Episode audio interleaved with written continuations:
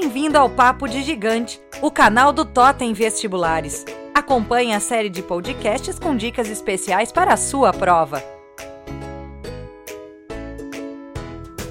Ouça agora as dicas de física com o professor Fernando.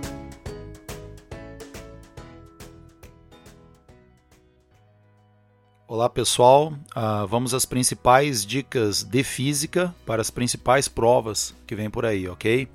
Um conceito muito importante que é sempre abordado em prova é o conceito de potência. Então, sempre lembrar que potência, independente de mecânica, térmica, elétrica, é sempre a razão entre energia e tempo, ok? Divido energia pelo tempo, eu estou obtendo a potência. Agora vamos cuidar unidades. Essa energia deve ser escrita em joule e o tempo em segundo. Quando divido joule por segundo, eu caio na unidade watt, que é a unidade de potência, tá? Então sempre lembrando que potência é energia pelo tempo. O watt pode aparecer acompanhado de um prefixo. Esse prefixo pode ser o quilo, mega e o giga. O que, que seria isso? Kilowatt são mil watts, equivalem a mil watts. Megawatt equivale a 10 na 6 watts. E o giga, 10 na 9. Então, cuidar o quilowatt, megawatt e o gigawatt, ok? Uh, da equação de potência, se potência é energia sobre tempo, nós podemos isolar a energia fazendo o produto da potência pelo intervalo de tempo, tá?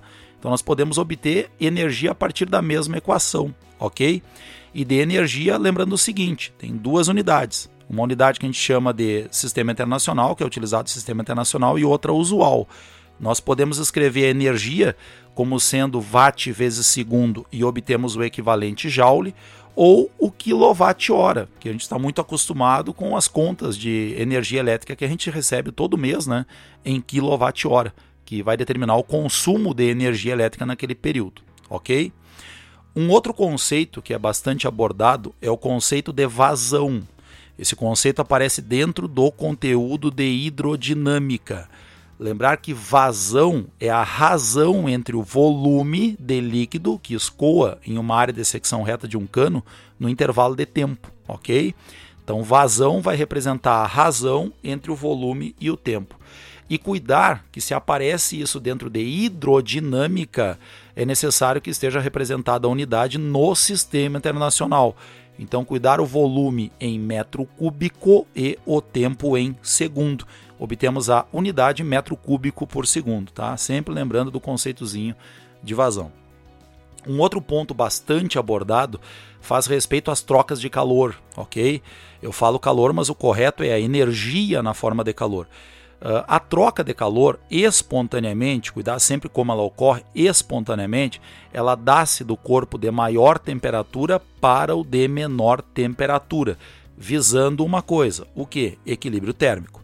O corpo de maior temperatura, quando ele perde calor, ele tem sua temperatura diminuída.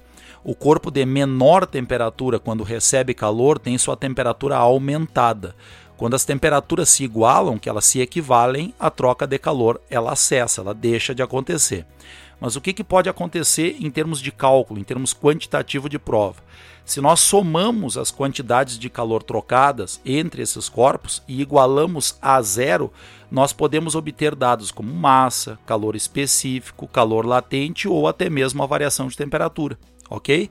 Então, das trocas de calor, se nós somamos os calores trocados e igualamos a zero, nós podemos encontrar uma outra grandeza associada a essa troca, tá? Ó, detalhe, nunca igualando os calores trocados, porque se um é positivo recebido, o outro é negativo cedido. Então não posso dizer que eles são iguais, apenas os módulos são iguais, mas eu posso dizer que a soma deles é igual a zero, ok? Lembrando também que dos calores, eu posso ter um calor sensível, que seria pela regrinha o quemacete, ou latente, que a gente costuma representar pelo quemala.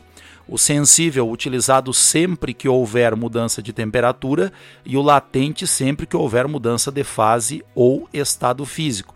E lembrando que a troca espontaneamente ocorre de calor do de maior temperatura para o de menor temperatura, sempre buscando o equilíbrio térmico, ok?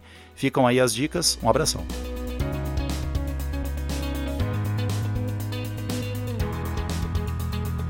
Totem Vestibulares, gigante em aprovação.